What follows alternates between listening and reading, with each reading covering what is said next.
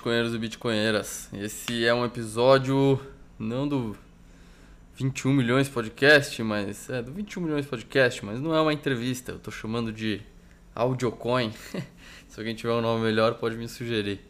É, é basicamente um formato em que eu narro um artigo que eu gosto muito e deixo ele em formato de áudio para para os meus ouvintes. Quem não quiser ler, pode só ouvir os meus artigos favoritos. Dessa vez eu, eu comecei com um artigo do Nick Carter. Para quem não conhece quem é o Nick Carter, ele é um americano aí que trabalha com Bitcoin há muito tempo. Ele, ele enfim, já fez, já fez e faz muitas coisas envolvidas no Bitcoin.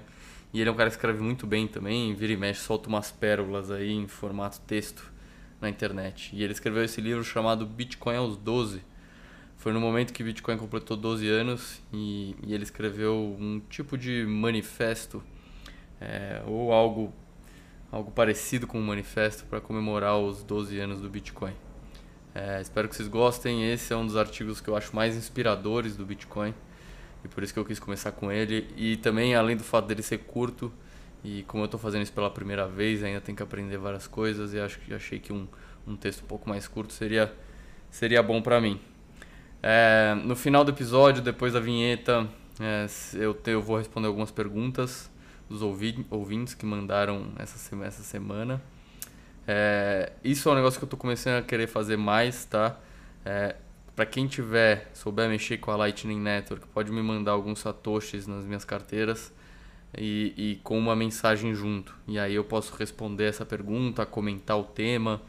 É uma maneira aí de vocês mandarem mensagens para o programa.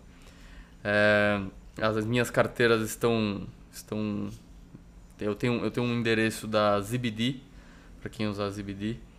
É, e eu também tenho, colo, coloquei o podcast, o 21 milhões podcast, naquela plataforma de podcast 2.0. Isso é uma, uma, tecnologia interessante aí que está nascendo junto com a Lightning Network, que é basicamente, eu publiquei o meu, o meu podcast num repositório desse, dessa nova tecnologia, e aí existem vários aplicativos hoje em dia em que você pode ouvir esses podcasts publicados nesse repositório e você pode doar satoshis enquanto você ouve o episódio.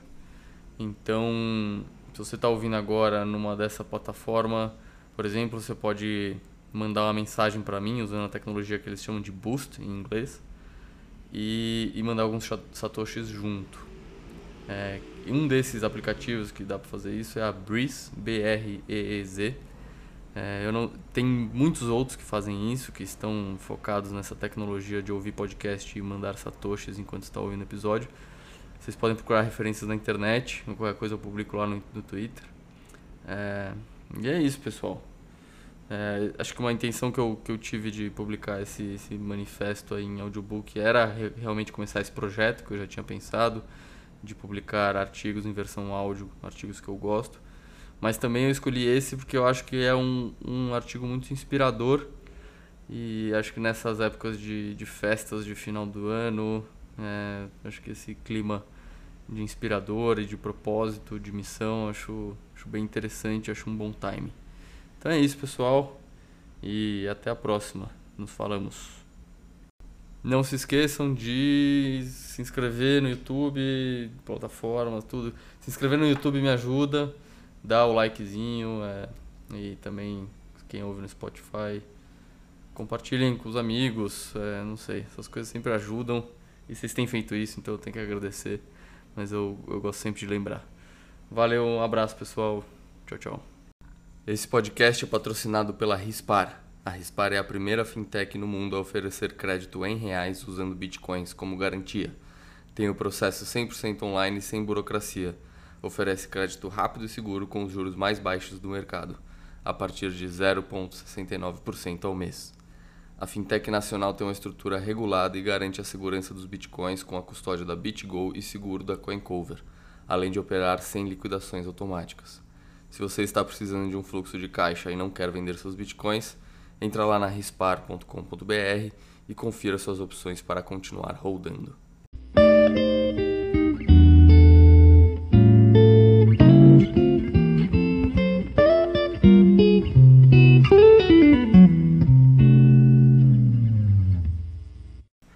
Esta é a tradução do texto Bitcoin at 12, do Nick Carter, publicado originalmente no Medium dele dia 31 de outubro de 2020. Tradução feita por Leta e publicado por Explica Bitcoin. Bitcoin aos 12. 12 anos atrás, no Halloween de 2008, exatamente 491 anos depois que Martin Luther pregou suas teses na porta da igreja do castelo de Wittenberg, a ideia do Bitcoin nasceu. Mais precisamente, você poderia dizer que foi batizado. A própria rede não existiria de forma verdadeiramente ativa e ponto a ponto até o mês de janeiro seguinte. O bloco 1, o primeiro bloco verdadeiro, foi extraído no dia 9, e o pioneiro do dinheiro digital, Finney, recebeu a primeira transação no dia 10 do mês. A ideia de dinheiro digital existia anteriormente, é claro assim como esquemas semelhantes a dinheiro baseado em trabalho computacional. Mas este esquema específico, oferta limitada, não indexada ao dólar, rodando em uma rede ponto a ponto, com base em um livro-razão compartilhado, com cunhagem por meio de prova de trabalho, era novo, e Satoshi teve o privilégio de nomeá-lo. Quando você cria coisas novas, sejam personagens fictícios ou estados-nação, você pode nomeá-los. Em alguns casos, apenas descobrir coisas confere a você um direito nominativo, mas é claro que os inventores podem batizar suas invenções. Isso é importante porque 31 de outubro de 2008 foi a primeira vez que as qualidades essenciais do Bitcoin foram esboçadas e combinadas com um nome.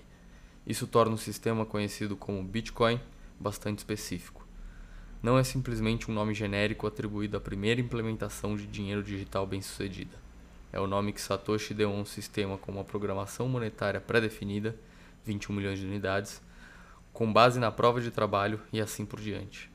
Outros sistemas de dinheiro digital existiram e existirão, mas este é especial. Não é apenas uma maneira de mover valor através de um meio de comunicação. É um manifesto monetário completo, uma afronta ao sistema fiduciário. O Bitcoin costuma confundir as pessoas é talvez um dos fenômenos mais mal compreendidos da última década. Se você não tiver contexto ideológico e histórico suficiente, provavelmente o considerará uma confusão total ou um desperdício bizarro e desnecessário de poder e esforço computacional. Esta é a posição padrão. A maioria das pessoas no Ocidente raramente pensa na política monetária ou no sistema bancário, porque deveriam. Suas moedas se depreciam a uma taxa lenta, quase imperceptível. Seus arranjos bancários funcionam muito bem e o sistema não congela o acesso delas ao dinheiro com muita frequência. Claro, essa não é uma realidade para a maioria da população mundial, que sofre com regimes inflacionários ou sistemas bancários politizados e não confiáveis. Mas as opiniões das elites costeiras americanas estão super representadas no discurso, de modo que a imprensa está repleta de avaliações confusas desse esquema monetário supostamente inútil. Entender o propósito do Bitcoin em si é uma charada se você não entendeu, provavelmente não foi feito para você. Mesmo entre os familiarizados, a verdadeira natureza do Bitcoin é difícil de definir.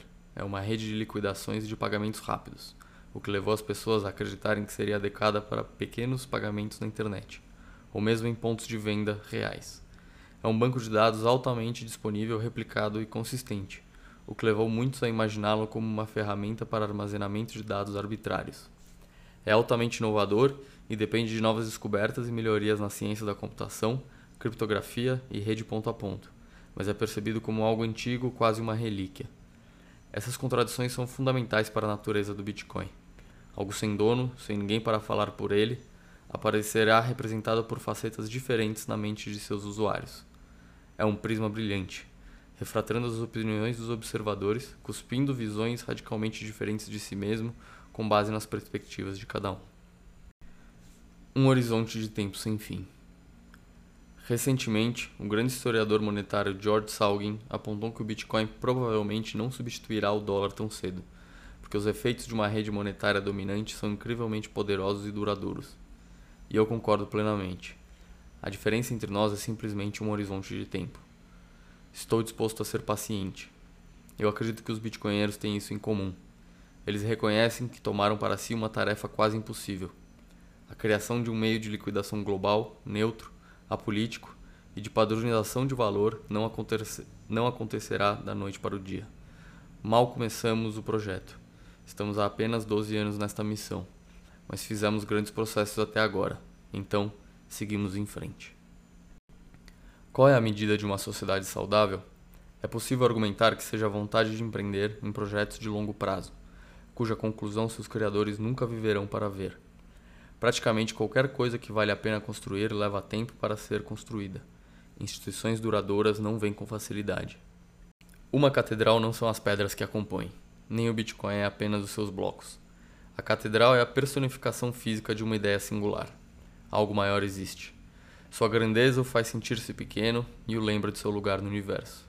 Nós, pessoas modernas, que trivialmente voamos pelos céus pelo preço de um décimo de um dia de trabalho, ainda achamos as catedrais imponentes e sublimes. Imagine como um camponês medieval se sentiria na frieza sombria do grande salão. As torres se elevando acima dele, o edifício mais alto que ele veria em sua vida. A luz do sol se filtrando através do vidro colorido, revelando uma série de cores que ele nunca testemunharia em nenhum outro lugar. Tudo isso cuidadosamente construído, não para a vaidade ou comércio, mas para a glória de Deus, ao longo de gerações e gerações. Pais e filhos e netos trabalhando no mesmo edifício. Passei meus anos na universidade estudando filosofia em St. Andrews, uma pequena cidade na costa leste da Escócia. St. Andrews era o local de uma catedral construída para abrigar as relíquias do apóstolo André, o santo padroeiro da Escócia. A cruz branca diagonal sobre fundo azul, aquela vista na bandeira escocesa, a sáltire, representa a cruz sobre a qual ele foi crucificado. Por 158 anos, começando em 1160, milhares de pedreiros, trabalhadores e habitantes da cidade trabalharam como ferramentas manuais para construir um recipiente adequado para essas relíquias sagradas. Apenas uma pequena fração das pessoas que despejaram toda a energia de suas vidas neste magnífico edifício o viram concluído.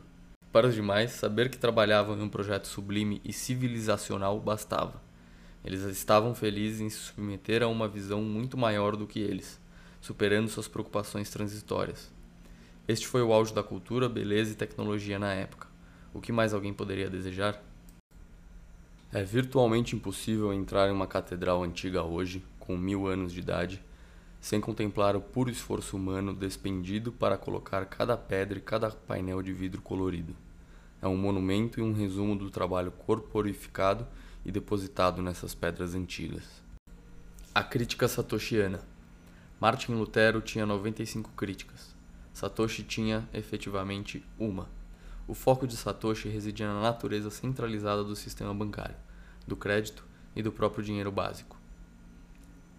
O autor inclui uma citação de Satoshi Nakamoto. Abre citação. A raiz do problema com a moeda convencional é toda a confiança necessária para fazê-la funcionar. O Banco Central deve ser confiável para não inflacionar a moeda, mas a história das moedas fiduciárias está cheia de violações dessa confiança. Os bancos devem ser confiáveis para manter nosso dinheiro e transferi-lo eletronicamente, mas eles o emprestam em ondas de bolhas de crédito mantendo reserva fracionada. Temos que confiar neles nossa privacidade, confiar neles para não permitir que ladrões de identidade roubem nossas contas. Fecha a citação. Martin Lutero procurou reformar a igreja para devolvê-la a um estado anterior mais verdadeiro. Além de nos apresentar um rascunho e em seguida uma primeira implementação de um sistema, Satoshi não foi tão acessível. O white paper do Bitcoin é provavelmente um dos documentos mais semanticamente densos da história. Nenhuma palavra perdida. Satoshi foi notoriamente conciso em postagens de fóruns, opinando apenas com moderação sobre os objetivos políticos e econômicos do sistema. Os espaços em branco foram deixados para nós preenchermos. E temos feito isto com gosto. Os bitcoinheiros, por meio do mecanismo de uma nova tecnologia, buscam restaurar um arranjo monetário do passado. Bitcoin é uma nova tecnologia desenvolvida para buscar ideias barrocas. Remete à era da moeda sólida, em particular ao período harmonioso de 1880 a 1914, quando a ordem internacional foi amplamente unida em um padrão ouro e o livre comércio floresceu. Na mente dos bitcoinheiros, estamos em um momento decisivo. Com alguma sorte, os futuros historiadores falarão da reforma bitcoinheira, que reverteu as perdas sofridas no interrenho de Fiat de 1971 a 2020. Eu o chamo de interrenho porque um padrão totalmente fiduciário é uma anomalia histórica e não um padrão. Desta forma, o Bitcoin pode ser entendido como revanchista ou restaurador. Estamos recuperando território perdido, ideias descartadas e tempo. Alguns críticos alegam que um padrão Bitcoin espelhando aquele suportado pelo ouro é banal e não original, que um padrão Bitcoin sofreria as mesmas falhas. Por que se preocupar em revisitar arranjos monetários fracassados do passado?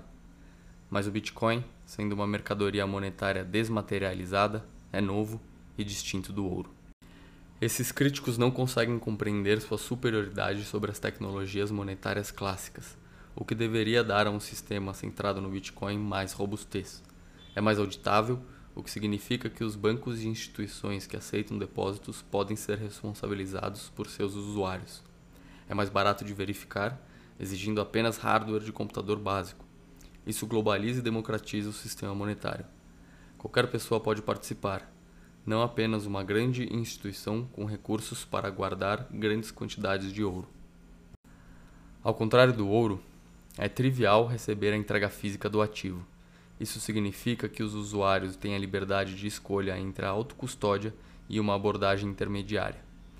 Essa opcionalidade permanente, no pior caso, posso tomar posse física e final dos meus próprios ativos, é uma característica incrivelmente poderosa, que inclina a balança de poder para o indivíduo, longe do Estado ou dos oligarcas corporativos. Já era hora de o pêndulo balançar para trás.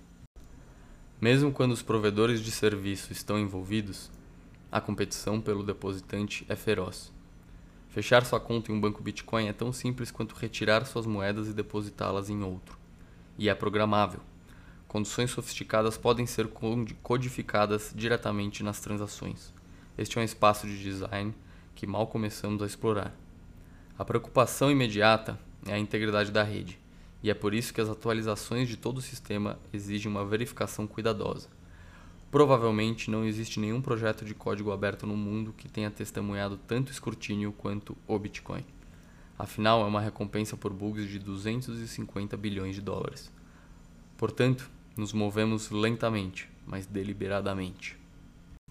As pessoas às vezes me perguntam o que o Bitcoin significa para mim, e esta é a minha melhor tentativa de resposta. Bitcoinheiros que acreditam sinceramente em um mundo monetário melhor e não têm medo de fazer essa realidade acontecer são um equivalente a pedreiros e trabalhadores trabalhando em uma catedral monetária que talvez nunca venha a acontecer. Mas está tudo bem. Enquanto acreditarmos em uma visão grande e audaciosa, acreditar que ainda existe beleza no mundo e que permanecem grandes coisas pelas quais vale a pena lutar, teremos sucesso e inspiraremos. Hoje, não consigo imaginar mais nada em que preferiria estar trabalhando. Eu não poderia estar mais feliz em devotar minha carreira e energia à visão apresentada por Satoshi há 12 anos. A crítica satoshiana é verdadeira e é continuamente reforçada, à medida que as autoridades monetárias estabelecidas se tornam mais erráticas e caprichosas.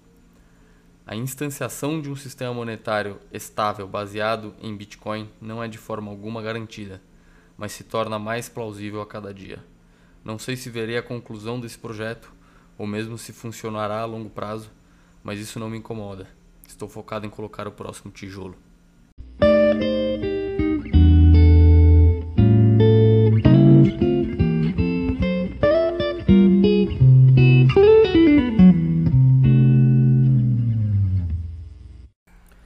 Pessoal? Espero que vocês tenham gostado do texto. Eu acho esse texto emocionante e também focado focado na missão né, que, que os bitcoinheiros têm. Não fala muito sobre aspectos técnicos, é, econômicos, é, muito mais paralelos históricos da reforma protestante com, com o que a gente está tentando fazer com o Bitcoin e, e, os nossos motivos ideológicos e culturais para isso. É, na semana passada eu, eu, eu mandei um tweet pedindo para as pessoas mandarem mensagens junto com satoshis pela Lightning Network para eu responder. E surpreendentemente só tem só mandaram uma mensagem, na verdade, mandaram duas mensagens, só que uma delas até esqueceram de mandar a pergunta junto. É, mandaram só satoshis, eu agradeço, foi o Norbert. Ele mandou alguns satoshis aqui, mas acho que ele esqueceu de mandar a mensagem. É, e a outra pergunta, não tem o nome da pessoa aqui, só tem a pergunta. Mas a pergunta é: você pretende comprar os Bitcoin Bonds de El Salvador? Essa é uma boa pergunta, porque, né, para quem não sabe, El Salvador é, emitiu alguns bonds aí em dólar, alguma uma dívida em dólar, e metade desse dinheiro ia ser usado para comprar Bitcoin, a outra metade ia ser usado para criar uma cidade lá em El Salvador, focado em Bitcoin. E e depois de alguns anos, os bitcoins em reserva, atrelados a esses bondes, iam começar a pagar dividendos, além da taxa de juros normal, enfim. É, eu acho que é bem legal esse, esse bonde. Eu não acho que é um momento para mim agora comprar isso. É, para eu comprar, eu não acho. Eu acho que é muito difícil alguma coisa tirar a tentação de comprar mais Bitcoin quando eu tiver algum dinheiro disponível. Então, então eu não acho que eu compraria esses Bitcoin bonds hoje. É, eu acho que na verdade esses Bitcoin bonds não é focado muito em bitcoinheiros, né? Eu acho que é mais focado em instituições que têm mandatos específicos no que eles podem investir ou não. E, e que às vezes essas instituições, fundos de pensão ou outro tipo de instituição, às vezes eles estão interessados em ter exposição ao Bitcoin e, mas não podem investir diretamente no Bitcoin. Então, às vezes, esses bonds são muito atrativos, atraentes para essas pessoas. Para o bitcoinheiro médio em si, eu acho que ainda não é. Talvez quando os bitcoinheiros médios começarem a ficar muito, muito, muito, muito ricos, e aí vão querer diversificar um percentual pequeno ali é, para fora do Bitcoin, sei lá, colocar 2, 3, 5% em bonds como esse que pagam dividendos, é, não, não vejo. Eu acho que pode ser uma possibilidade, mas agora para o Bitcoin médio, eu acho que não é uma, uma realidade. Eu acho que esses pontos foram mais focados em instituições mesmo. É, pô, eu adoro responder essas perguntas. Acabei de, acabei de responder e vi que eu gosto. É, então mandei mais. Vou, vou fazer mais tweets aí para vocês mandarem. Tá? Dessa vez foi um só. E foi uma bela experiência. E, e se um dia, se alguma semana aí acabarem mandando muitos, eu faço um episódio só respondendo essas perguntas. Tá bom? Valeu, pessoal. E quem mandou essa pergunta, obrigado. Não tem seu nome aqui na transação, seu usuário, mas pode mandar um tweet lá que eu agradeço publicamente. Valeu, pessoal. Um abraço. Esse podcast é patrocinado pela Rispar. A Rispar é a primeira fintech no mundo a oferecer crédito em reais usando bitcoins como garantia. Tem o processo 100% online sem burocracia. Oferece crédito rápido e seguro com os juros mais baixos do mercado, a partir de 0,69% ao mês. A fintech nacional tem uma estrutura regulada e garante a segurança dos bitcoins com a custódia da BitGo e seguro da CoinCover, além de operar sem liquidações automáticas. Se você está precisando de um fluxo de caixa e não quer vender seus bitcoins, Entra lá na rispar.com.br e confira suas opções para continuar rodando.